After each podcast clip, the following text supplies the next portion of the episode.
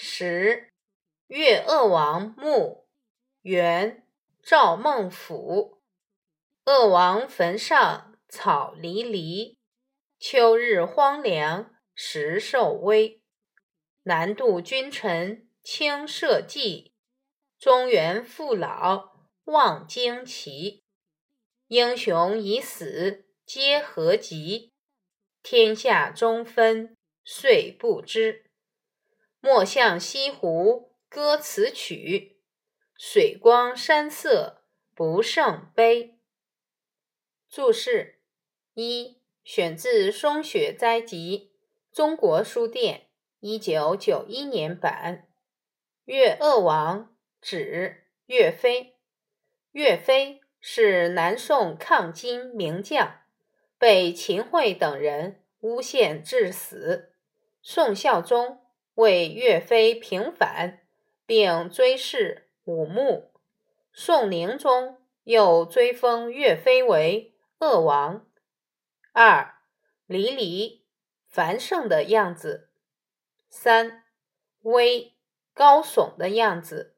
四南渡君臣，这里指南宋统治集团。南渡，南迁。五。嗟叹息，六胜经得住。文艺，岳飞墓上荒草茂盛，秋日里一片荒凉，只有高耸的石兽。南渡的君臣轻视社稷，可中原父老还在盼望着王师的旌旗。英雄被害。后悔晚矣，天下南北分治，最后也难以支撑。不要像西湖吟唱此诗，湖光山色也经受不了这样的悲伤。你知道吗？靖康之变，北宋末年，东北的女真人建立了金国，并以。摧枯拉朽之势，消灭了辽国。从宣和七年（一一二五年）开始，大规模展开对北宋的攻势。宋徽宗不敢抵抗，又担心背负亡国的罪名，于是将帝位传于儿子赵桓，是为宋钦宗。宋钦宗。改年号为靖康。靖康元年闰十一月二十五日（一一二七年一月九日），金兵攻破北宋都城东京（今河南开封）。次年春夏之交，金兵在对东京大肆搜刮后，鲁、徽、钦二帝和宗室。后妃、大臣等数千人北去，同时带走了北宋朝廷的鱼符、礼器和许多珍贵的古籍图表。北宋灭亡。延伸阅读：以史为鉴的盛唐，自秦汉以至明清的两千多年专制帝国时代。曾有几度政治清明、邦泰民安、国力昌盛，其中最为人所称道者，除西汉文景之治，便是唐太宗执政的贞观之治。唐太宗李世民雄才大略、勤政务实，是中国古代皇帝专制史上。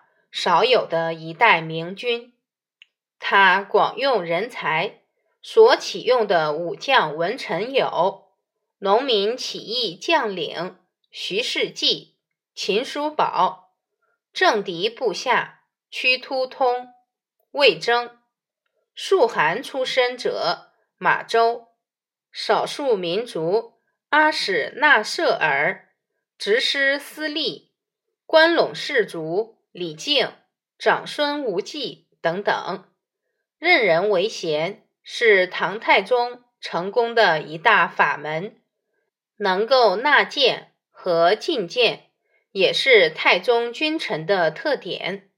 魏征是著名政臣，他告诫太宗：兼听则明，偏信则暗，并不为触犯皇帝尊严，剑指裂土分封，泰山封禅。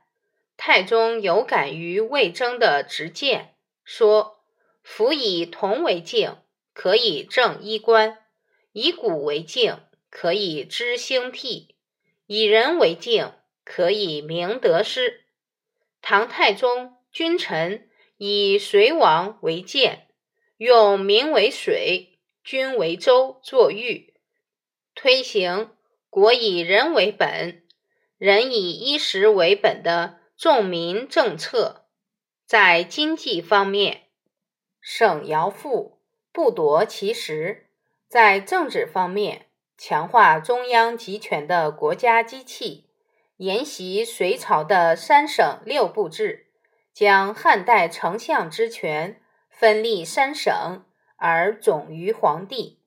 贞观年间（六二七至六四九年）。